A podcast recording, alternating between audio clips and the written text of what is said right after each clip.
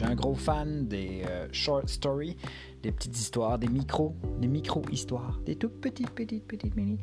Et euh, j'avais juste le goût de partager les affaires que je trouve un peu partout. Puis j'en ai accumulé plein. Fait que je me suis dit, comme, ben, j'ai du matériel. Fait que on va partager ça. Fait que c'est ça.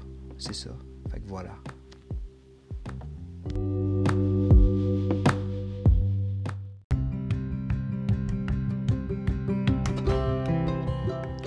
Paraîtrait qu'il y a eu une rencontre inhabituelle entre Alexandre le Grand et le célèbre philosophe cynique Diogène. Apparemment, Alexandre s'est approché de Diogène qui lui profitait de la lumière chaude de l'été allongée sur le sol. Alexandre est arrivé, il s'est tenu au-dessus de Diogène et lui a demandé ce que lui, l'homme le plus puissant du monde pourrait être capable de faire pour cet homme notoirement pauvre.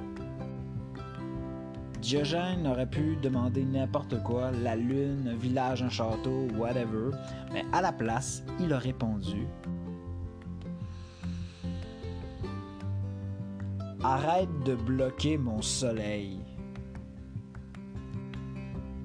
Même 2000 ans plus tard, on peut sentir exactement où, dans le plexus solaire, ça a dû frapper Alexandre.